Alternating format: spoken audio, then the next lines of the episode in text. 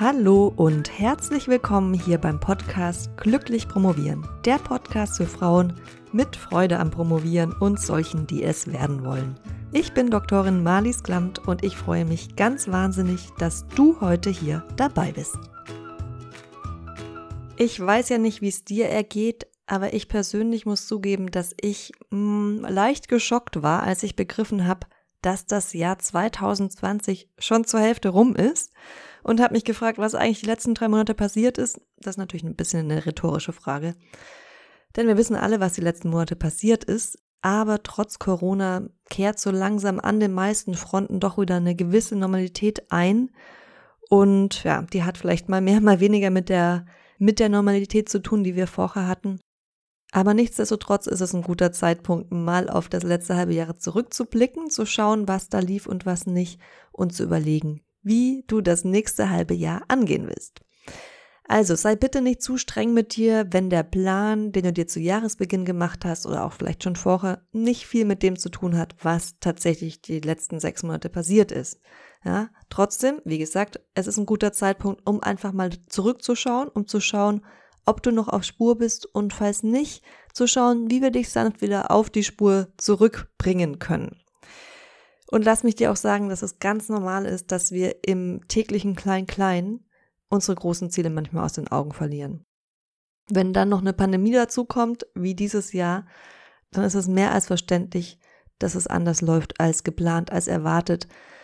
Es sind Pläne über den Haufen geworfen worden, die letzten Monate Dissertationen sind ausgesetzt worden, neu begonnen worden, wie auch immer. Ja, wie auch immer dein bisheriges Jahr gelaufen ist, zu wissen, wo du stehst, ist immer eine gute Idee. Und ganz egal, wie es die letzten Monate gelaufen ist. Die zweite Jahreshälfte liegt noch frisch und unberührt vor dir und du kannst sie dir so gestalten, wie du willst. Deshalb möchte ich dich jetzt bitten, dich in ja, einen Beobachterin-Modus zu geben und ganz neutral und ohne direkt mit dir selbst zu schimpfen und dir zu sagen, warum hast du das nicht, warum hast du das nicht, mal deine Fortschritte anzuschauen. Heute erwartet dich eine richtige Hands-on-Episode, bei der du mitarbeiten darfst. Deshalb bitte ich dich, jetzt direkt mal Papier und Stift bereitzulegen und deinen Arbeits- und Zeitplan oder deinen Jahresplan herauszuholen, je nachdem, mit welchem Instrument du arbeitest, um den Überblick über die groben Schritte deiner Dissertation zu behalten. Ja, diesen Plan möchte ich, dass du jetzt gerne bitte mal vorholst. Und wenn du noch keinen Plan hast, dann ist jetzt heute der perfekte Zeitpunkt, dir einen zu erstellen. Wenn du dabei Hilfe brauchst, dann kannst du dir auf promotionsheldin.de slash Anleitung minus Zeitplan, ich wiederhole es nochmal, promotionsheldin.de Schrägstrich Anleitung minus Zeitplan kostenlos ein E-Book runterladen und in dem erkläre ich dir Schritt für Schritt, wie du so einen Plan schreibst und außerdem gibt es darin Mustervorlagen und die kannst du dann wirklich ganz, ganz einfach für deine Dissertation anpassen. Jetzt aber zurück zu deiner Halbjahresevaluation. Ich möchte, dass du jetzt mal schaust, wo du eigentlich laut Plan gerade stehen solltest. Also was hattest du dir vorgenommen, dass du jetzt Anfang Juli 2020 bereits abgeschlossen hast? Was für Ziele, was für Meilensteine hattest du dir gesetzt?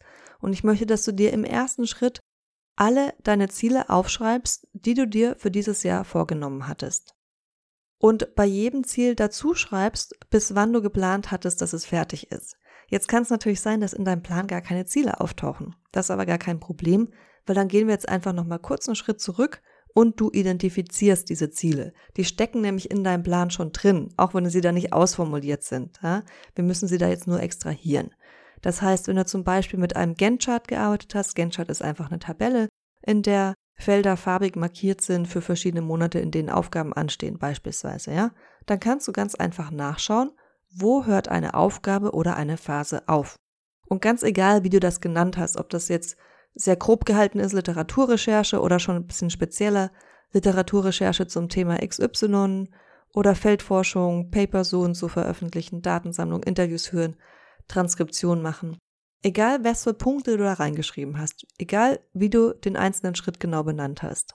Du siehst in diesem Gantt-Chart oder auch in einer anderen Form von Zeitplan, ganz egal, in welchem Monat das beendet sein soll. Ja? Wenn da zum Beispiel steht Literaturrecherche Thema XY und du hast ja einen Monat dafür Zeit genommen, dann bedeutet das, dass am 30., am 31. Dies, diesen Monats im Prinzip dein Ziel war, die Recherche abzuschließen. Und ich möchte dich jetzt bitten, dass du alle Ziele für diese, für die Promotion, ja, nicht für dein ganzes Leben, für dieses Jahr identifizierst. Auch die, die noch in der Zukunft liegen und die durchnummerierst und aufschreibst und ganz wichtig, unter jedem Ziel aber noch mal ein paar Zeilen Platz lässt. Die brauchen wir nämlich jetzt gleich. Zum Beispiel für den nächsten Schritt, in dem ich dich bitten möchte zu schauen, hast du dieses Ziel erreicht und wann, zu dem Zeitpunkt, zu dem du geplant hattest oder nicht, beziehungsweise wenn du es noch nicht erreicht hast, wie ist der Stand?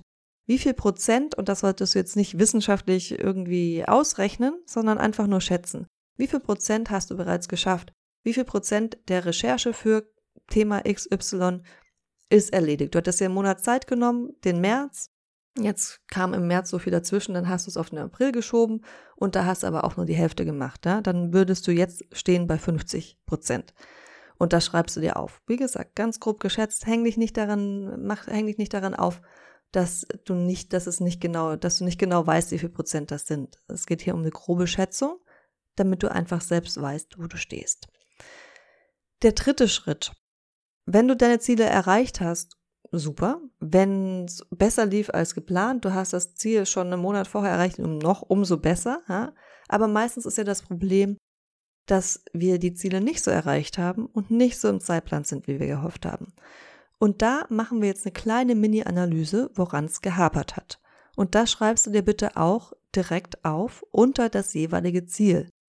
Egal, ob es nun an Corona lag, ob du deine Feldforschung verschieben musstest, ob dir Feedback von der Doktormutter gefehlt hat, eine Rückmeldung zu einem Paper, was du eingereicht hast, nicht kam oder vielleicht negativ war unerwarteterweise, die Bibliothek geschlossen hatte, du nicht an deine Literatur rankamst oder du dich einfach auch nur mit der Zeit verschätzt hast und was länger gedauert hat als gedacht.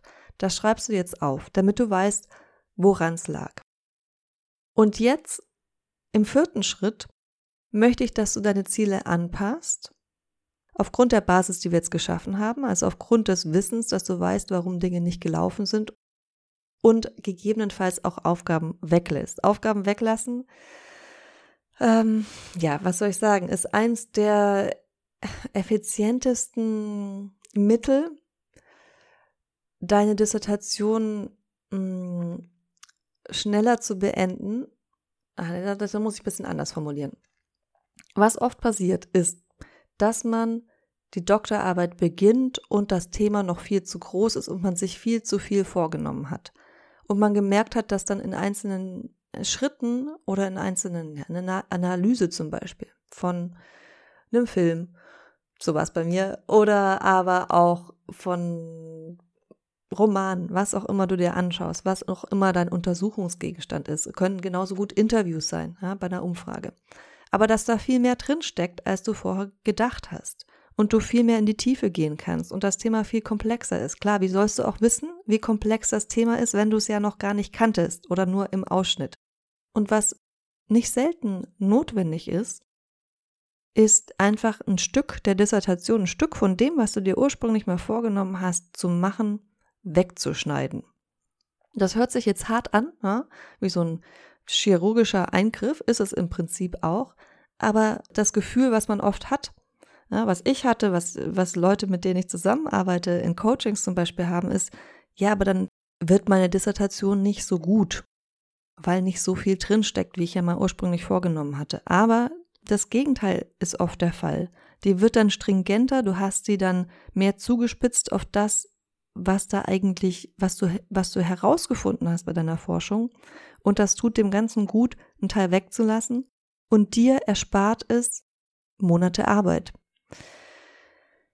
Okay, ich glaube, das ist so ein, das ist so ein Punkt, über den könnte ich auch mal noch eine ganze Podcast-Episode machen. Aber jetzt hier für den vierten Schritt möchte ich, dass du deine Ziele anpasst, dass du schaust, was du eventuell auch weglassen kannst, wo du vielleicht ins, insgesamt zu viel geplant hattest und deinen Jahres- und Zeitplan anpasst. Ja, auf einen, auf den jetzigen Stand.